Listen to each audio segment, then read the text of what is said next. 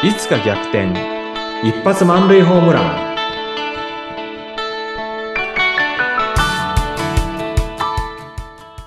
皆さんこんにちは。合同会社東きみなり事務所代表社員の東きみなりです。こんにちは、インタビュアーの山口智子です。東さん、あの、2月、もう3日、節分が過ぎて、旧暦のね、お正月も日本でいう、うん。終わりましたうんけれども、まあ1月、2月と結構ね、神社仏閣お参りする方も多かったかなと思う。まあ私も結構、うん。神社仏閣巡りは1年通して好きなタイプなんですが、お東さんいかがですか？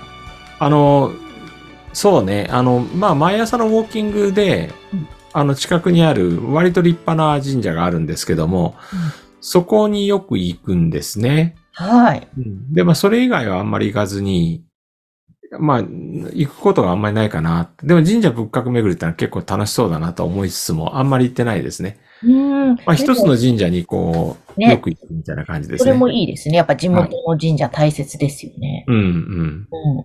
ちょっとなんか今日はそんな1月2月らしい話題でお話ししましょうか。はい。そうです。うん。あの、私、神奈川県の座間市っていうところに住んでるんですけれども、まあ、この座間だったら、あの、初詣っていうのはね、うんえっと、一つはね、寒川神社っていう、まあ、ものすごく大きな有名な神社があるんですね。はい。で寒川神社っていうのは面白い話があってうん、テレビ局で新しいドラマをスタートさせる前にテレビ局の人たちが成功を祈願してお参りに来るんですって。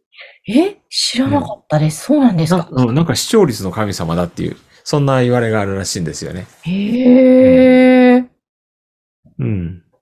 じゃあドラマ関係者がこぞっこっそり来てるみたいですよ。おー。で、まあね、あの、寒川神社は、うんあの、行きにくいんですよね。あ、そうなんですか？うん。あの、JR のね、相模線っていうね、単線の電車でしか行けなくて、うん。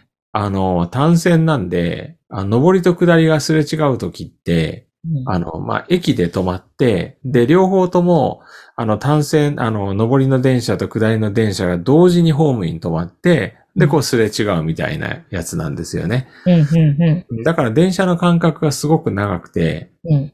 なかなか不便。で、正月なんかは、はい。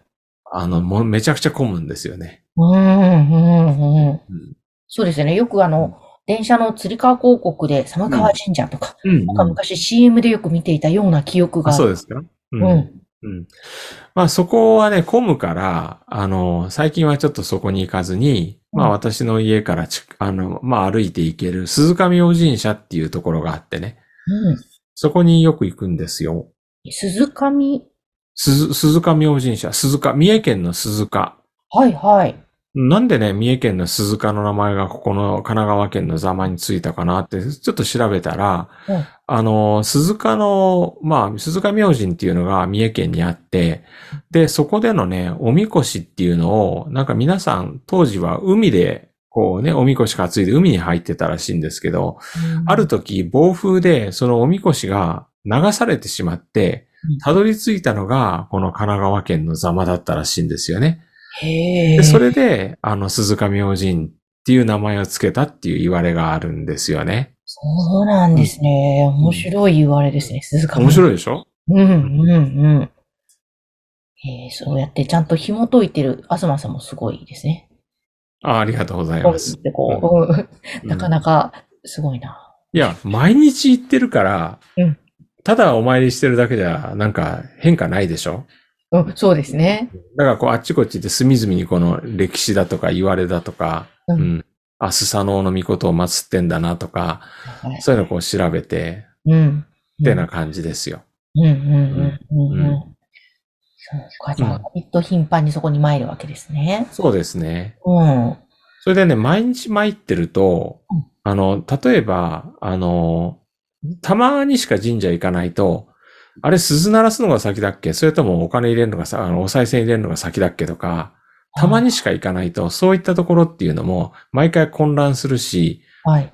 ね、そういったなんかお作法みたいなのっていうのが、たまにしか行かないと、毎回混乱する。例えば、あの、たまにこう、お通夜とかに行くと、うん。線香ってどうやってあげるんだっけとかってあるでしょ？あります、あります。で、わかんないから結局前の人のやつを見て真似するみたいなのあるでしょ、うん。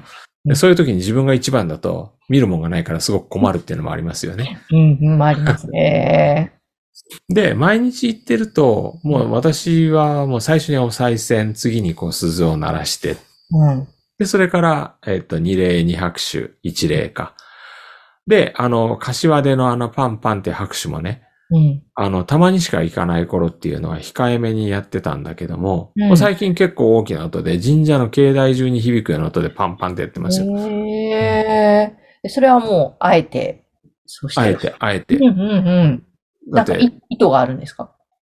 糸か、まあ神様に来たぞっていう、うんうん。あの、参りましたあーっていうのはちょっと元気よく、うんはい、言っとこうかなと思ってですね。うん。うん。うん。なるほど、なるほど。うんなんか、この、おお参りするときの、うん。なんだろうな。何を祈るかとか、そういうのってあるんですか？ああります、あります。うん。順番は、まあ自分のことですよね。うん。自分の健康だとか、自分の仕事。うん。で、2番目は家族ですね。うん。で、3番目はちょっと世界平和だとか、うん。うん。そんな感じ。だんだんこう広げていく感じで。ああ、うんこれを毎日ウォーキングの時に。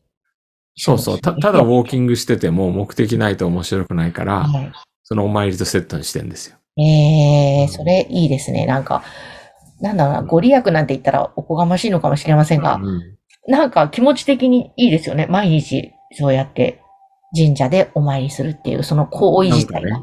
うんねううんん。うん。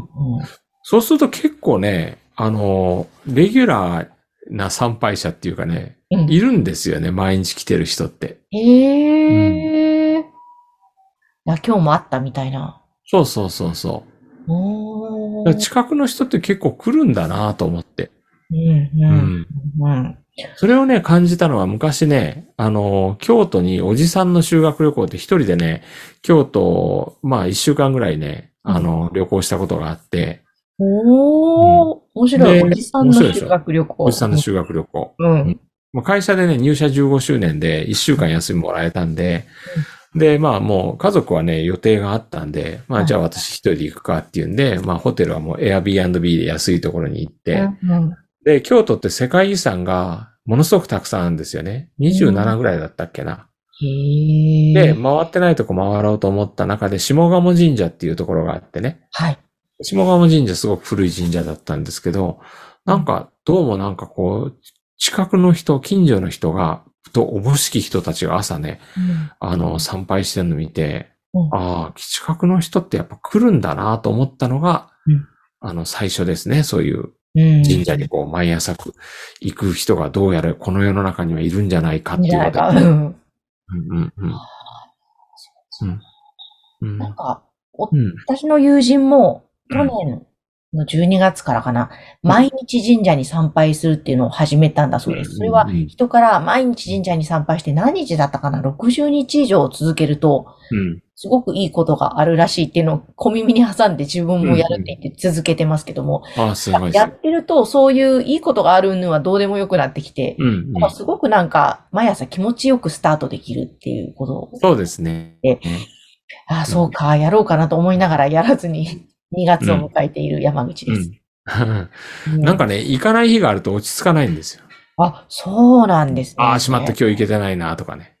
そうか、ご挨拶できてないな、みたいな。ご挨拶できてないみたいな。うんうんうん。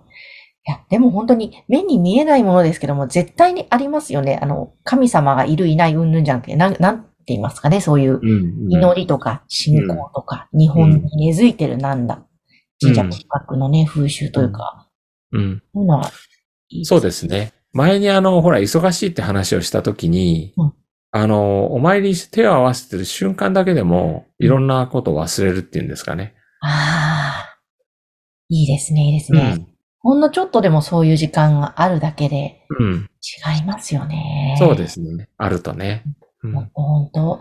いや、すごいな、なんか、東さん、その、ウォーキングもされてるし、神社参拝もだし、確か、ヨガもね、オンラインヨガもやってるって、うん実は私、それに影響されて、オンラインヨガ、大晦日から始めてまして、あ、そうですか。今、割と毎日、うんオンラインヨガ、気軽にできるんで、お、やっ素晴らしい。そう。うん。なのでね、ちょっと皆さんも、ぜひそんな習慣、うんちょっとした習慣つけて頭を休ませるとかね。そうですね。休ませる時間を作ると、うんもっとね、いいんじゃないかなと思いますうね。ん。そうですね。はい。ということで今日は節分も過ぎた今、えー改めて神社仏閣お参り、そんなお話をしました。